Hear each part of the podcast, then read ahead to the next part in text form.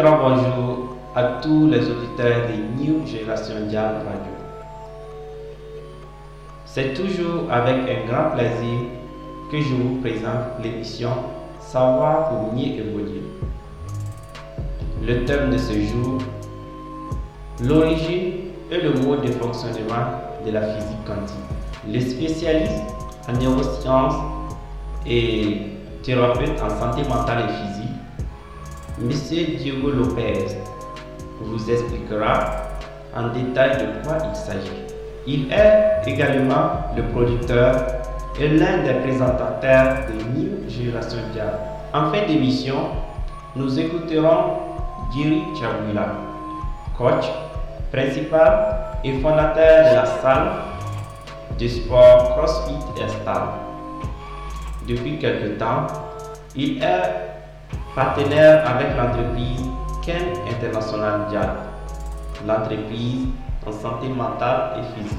Nous l'entendrons s'adresser directement à ses membres et commencer une nouvelle étape de programme en appliquant un nouveau concept d'entraînement mental et physique basé sur la physique quantique. Sans plus attendre, bonne émission.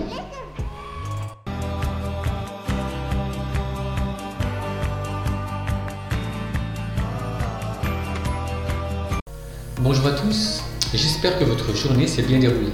Je me nomme Diego Lopez, thérapeute en santé mentale et physique, expert en neurosciences cognitives. Le thème de cette émission, bienvenue dans l'univers de la physique quantique. Je vais survoler en détail l'histoire de la physique quantique, pour vous donner un aperçu qu'en réalité, elle est déjà présente autour de nous, et que sans le savoir, nous l'utilisons tous les jours. Et bien souvent de manière inconsciente et maladroite. Maladroite parce qu'au lieu de l'utiliser de manière positive, on l'utilise de manière négative. Voilà pourquoi tant de souffrance et de déception. Mais réjouissez-vous, car à partir de cette nouvelle prise de conscience, tout va changer sur tous les plans de votre vie. C'est un fait. Je vous souhaite une bonne émission.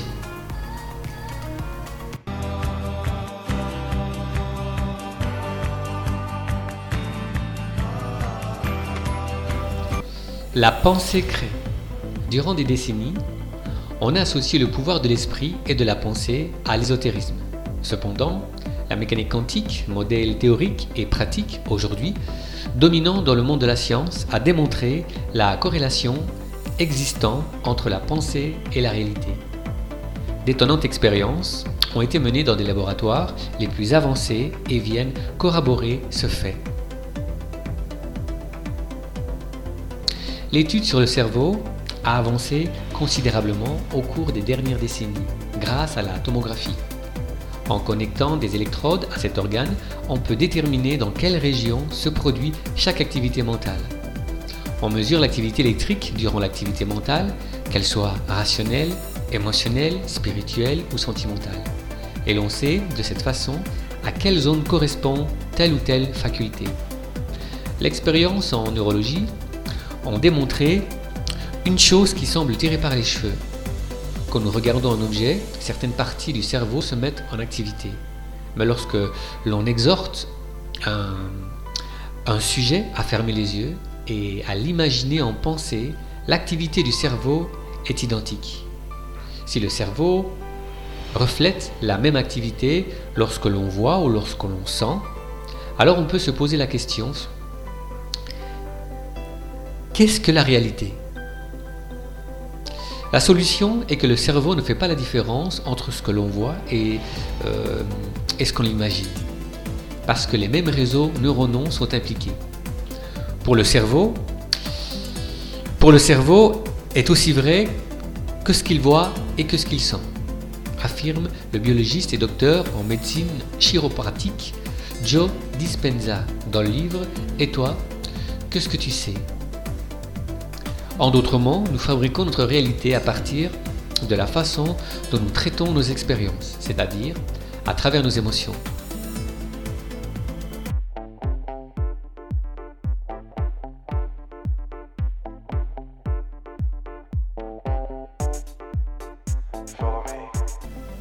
La pharmacie du cerveau. Les réponses émotionnelles sont fabriqués dans un petit organe, l'hypothalamus. Il y a dans notre cerveau la plus grande pharmacie qui soit et dans laquelle sont créées des particules appelées peptides. Petites séquences d'ammoniacide qui, une fois combinées, créent des neurohormones ou neuropeptides. Ce sont elles qui sont responsables des émotions que nous ressentons quotidiennement. D'après John Algel, professeur en physique, il y a une chimie pour la rage, pour le bonheur, pour la souffrance et pour l'envie. Au moment où nous, ressentons une émotion, l'hypothalamus libère ses peptides par la glande pituitaire jusque dans le sang. Ils se connecteront ensuite avec les cellules ayant ces récepteurs à l'extérieur. Le cerveau agit comme une tempête libérant les pensées à travers les, fentes synaptiques. Personne n'a jamais vu de pensée, pas même dans, dans les laboratoires les plus avancés. Mais ce que l'on peut observer est l'orage électrique provoqué par l'activité mentale, connectant les neurones à travers les fentes synaptiques. Chaque cellule possède des milliers de récepteurs répartis à la surface, comme pour s'ouvrir à ses expériences émotionnelles. Le docteur Kandan Spertz, titulaire du brevet sur les peptides modifiés et professeur à l'université de médecine à Georgetown, explique Chaque cellule est un petit foyer de conscience. L'entrée d'un neuropeptide dans une cellule est équivalente à une décharge biochimique pouvant arriver à modifier le noyau de celle-ci. Notre, notre cerveau fabrique ces neuropeptides et nos cellules s'habituent à recevoir chacune de ces émotions. Colère, angoisse, joie, envie, générosité, pessimisme, optimisme. Le fait de s'habituer à ces émotions crée des, des habitudes de pensée. À travers des millions de terminaisons synaptiques, notre cerveau est continuellement en train de se recréer. Une pensée ou une émotion crée une nouvelle connexion qui se renforce lorsque nous pensons ou sentons quelque chose à plusieurs reprises. Voici comment une personne associe une situation à une émotion. Une mauvaise expérience dans un ascenseur, comme de rester enfermé pour faire que, l'objet de l'ascenseur soit associé à la crainte de, rester enfermé. Si l'on n'interrompt pas cette association, notre cerveau pourrait faire un lien entre cette pensée-objet avec cette émotion et renforcer cette connexion comme en psychologie euh, sous le nom de phobie ou peur. Toutes les habitudes et addictions opèrent selon la même mécanique. Une peur de ne pas arriver à dormir, de parler en public, de tomber amoureux, peut nous mener à recourir à un médicament, à une drogue ou à un type de pensée nocive.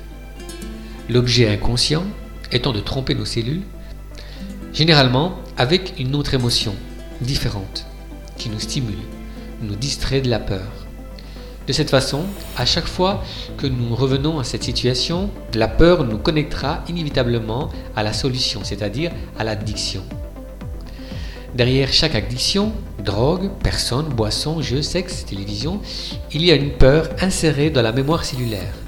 La bonne nouvelle est que lorsque l'on brise ce cercle vicieux et que l'on casse cette connexion, le cerveau crée un, autre point entre les neurones, un passage vers la libération. Parce que, comme cela a été démontré à l'Institut de technologie de Massachusetts, dans des recherches avec des lamas bouddhistes, la méditation, notre cerveau est constamment en train de se, de se reconstruire même dans la vieillesse. Par conséquent, il est possible de, de, désapprendre et de réapprendre à vivre les émotions.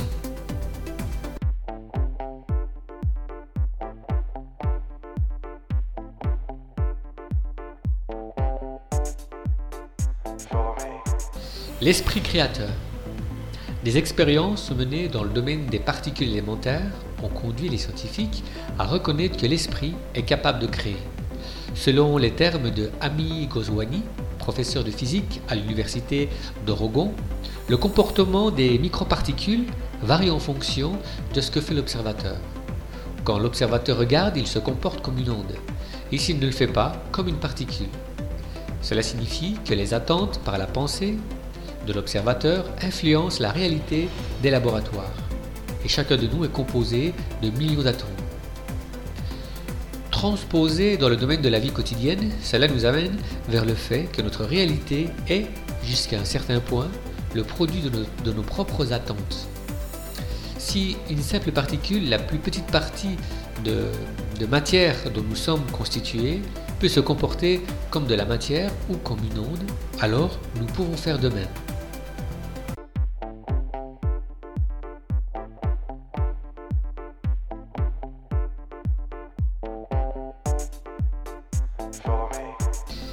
La réalité moléculaire induite par la pensée.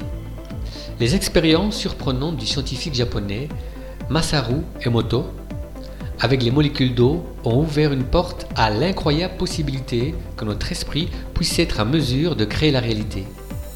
Armé d'un puissant microscope électronique muni d'une minuscule caméra, Emoto a photographié des molécules provenant d'eau polluée et d'eau douce.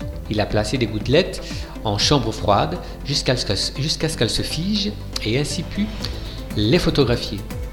Il découvrit ainsi que les eaux pures créaient des cristaux d'une incommensurable beauté, tandis que ceux des eaux polluées étaient chaotiques. Plus tard, il mit des mots comme amour ou je te hais et trouva un résultat similaire.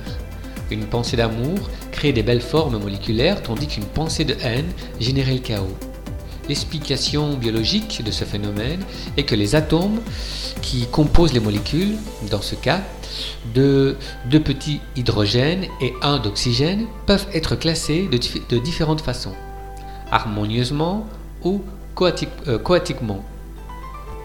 Si nous prenons en compte le fait que 80% de notre corps est constitué d'eau, nous comprendrons comment nos émotions, nos paroles et même la musique que nous écoutons influencent notre réalité de façon plus ou moins harmonieuse. Notre structure interne réagit à tous les stimuli externes. En réorganisant les atomes des molécules, bien que les, philosophes grecs, spéculassent déjà à propos de son existence l'atome n'est devenu une réalité scientifique qu'au début du XXe siècle. La physique atomique a cédé la place à la théorie de la relativité et de la physique quantique. Aujourd'hui, on enseigne dans les écoles du monde entier que l'atome est composé de particules d'un signe positif, donc les protons, et neutres, les neutrons, composant son noyau, et de particules de signe négatif, électrons, gravitant autour de lui. Son organisation rappelle extraordinairement celle de l'univers, des planètes, électrons, gravitant autour du Soleil ou d'un noyau, protons, neutrons. Ce que la plupart d'entre nous ignorons, c'est que la matière dont, dont, sont constitués les atomes est pratiquement inexistante. Pour prendre les mots de William Tiller, professeur émérite de l'ingénierie et la science de la matière à l'université de Stanford, la matière n'est ni statique ni prévisible. À l'intérieur des atomes et des molécules, les particules occupent un espace très, négligeable. Il reste, le reste est vide. En d'autres termes, l'atome n'est pas une réalité finie, mais quelque chose de beaucoup plus malléable euh, que, nous le pensons. Le physicien Goswami est sans équivoque.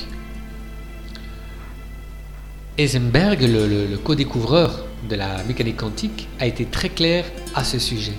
Les atomes ne sont pas des choses, mais des tendances. Ainsi, au lieu de penser aux atomes comme étant des causes, nous devrions penser plutôt en termes de possibilités, des possibilités de la conscience.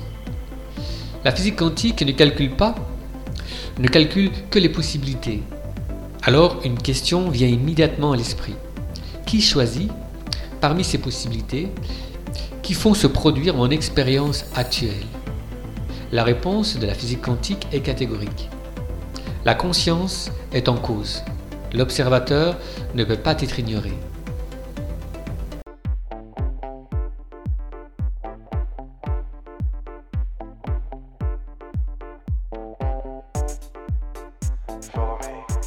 quelle réalité préfères-tu?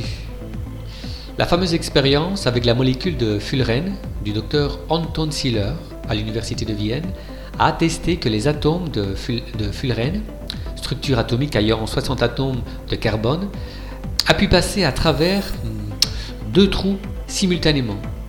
Cette expérience de science-fiction se réalise aujourd'hui normalement dans les laboratoires du monde entier, où l'on arrive à faire des, photographies de particules. La réalité de la bilocation, c'est-à-dire le fait que quelque chose euh, puisse se trouver à deux endroits à la fois, est déjà du domaine public, tout du moins dans le domaine de la plupart des sciences innovantes. Jeffrey Santinover, ex-président de la fondation de Jung à l'université d'Harvard. En ce moment même, vous pouvez voir dans, dans de nombreux laboratoires états-uniens des objets assez grands et visibles pour l'œil humain qui se trouvent à deux endroits en même temps. Et il est de même possible de les photographier. Je crois que beaucoup de gens vont penser que les scientifiques sont devenus fous. Mais c'est la réalité. Et c'est quelque chose que, que, nous, que nous ne pouvons pas encore expliquer. Peut-être parce que certains pensent que les gens ordinaires ne sont pas à mesure de comprendre ces expériences. Les scientifiques n'ont toujours pas réussi à communiquer à la population les magnifiques implications que ceci apporte à notre vie, bien que des théories annexes fassent déjà partie du domaine de, la science vulgarisée. Il est certain que la théorie des univers parallèles provenant de celle de la superposition quantique est celle qui a le mieux réussi à atteindre le grand public. Tout ça pour, venir, tout ça pour venir à dire que la réalité est un nombre n d'ondes qui coexistent dans l'espace-temps comme des possibilités jusqu'à ce qu'elles deviennent réelles, ce que nous vivons. Ce sont nous-mêmes, par nos choix et surtout par nos pensées, je peux ou je ne peux pas, qui nous, qui nous enfermons dans une réalité limitée et négative ou dans la réalisation des choses que nous rêvons. En d'autres termes, la physique moderne nous dit que nous pouvons atteindre tout ce à quoi nous aspirons, dans la gamme des possibilités d'ondes bien sûr. En réalité, la conclusion de la physique quantique sont, expérimentées euh, concrètement par les, par les êtres humains depuis des, millénaires dans le domaine de la spiritualité. Selon, selon l'investigateur des manuscrits de la mer morte, Greg Brandon, les anciens Esséniens, la communauté spirituelle à laquelle appartenait Jésus, avaient une façon de prier très différente de celle d'aujourd'hui. Dans son livre L'effet Isaïe, décoder la science perdue de la prière, comprendre les prophéties destinées à notre époque, Brandon garantit que leur façon de prier était très différente de celle des, chrétiens actuels. Au lieu de demander quelque chose à Dieu, les Esséniens visualisaient la chose demandée comme étant déjà accomplie. Sans aller trop loin, une technique calquée sur ce, principe est aujourd'hui pratiquée dans le sport de haut niveau. Beaucoup ont sûrement vu dans les championnats d'athlétisme, comme les athlètes de, saut en hauteur ou à la perche, pratiquent des exercices de simulation de saut. Ils se visualisent eux-mêmes accomplissant l'exploit, ni plus ni moins. Cette technique provient de la psychologie sportive, laquelle a développé des techniques recueillies dans la philosophie orientale. L'actuelle programmation neurolinguistique, utilisée dans le domaine de la publicité, des relations publiques et dans la société y correspond dans le cours au temps présent et à l'affirmation en tant que véhicule permettant d'atteindre les objectifs. La parole, les mots, seraient le premier pas de la création de la réalité, ce qui signifie que nous devons être prudents avec ce que nous disons, car en quelque sorte, nous attirons cette réalité par la pensée.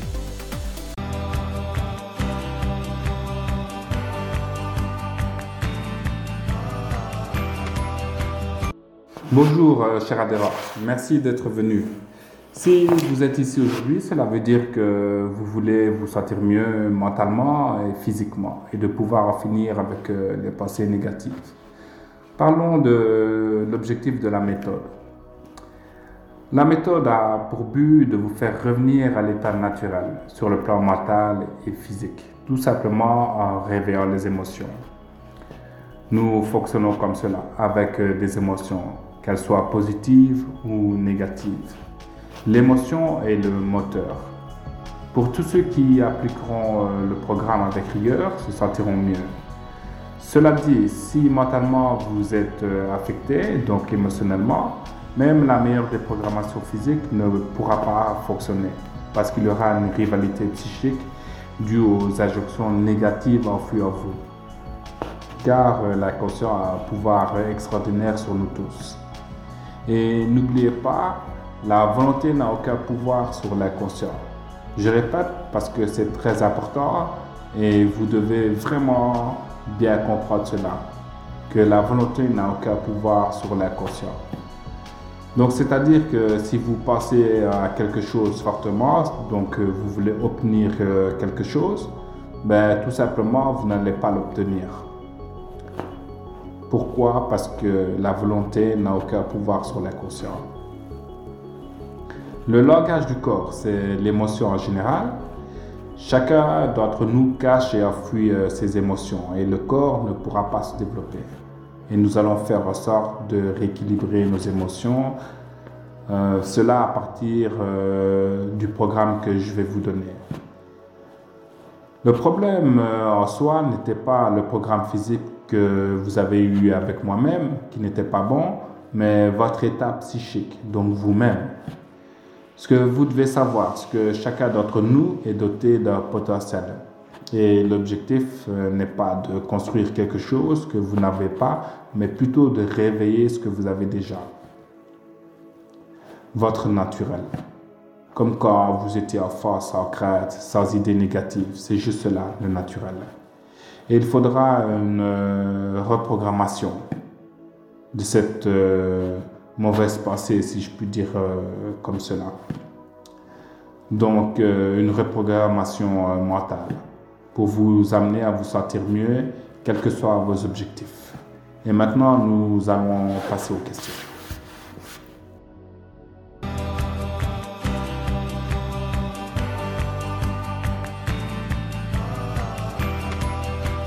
En ce qui nous concerne, l'émission Savoir pour mieux évoluer est arrivée à son terme. J'espère que vous avez pris beaucoup de plaisir à nous suivre. Je vous souhaite une très bonne journée à tous et à toutes. À très bientôt. C'était votre présentateur, David Diallo.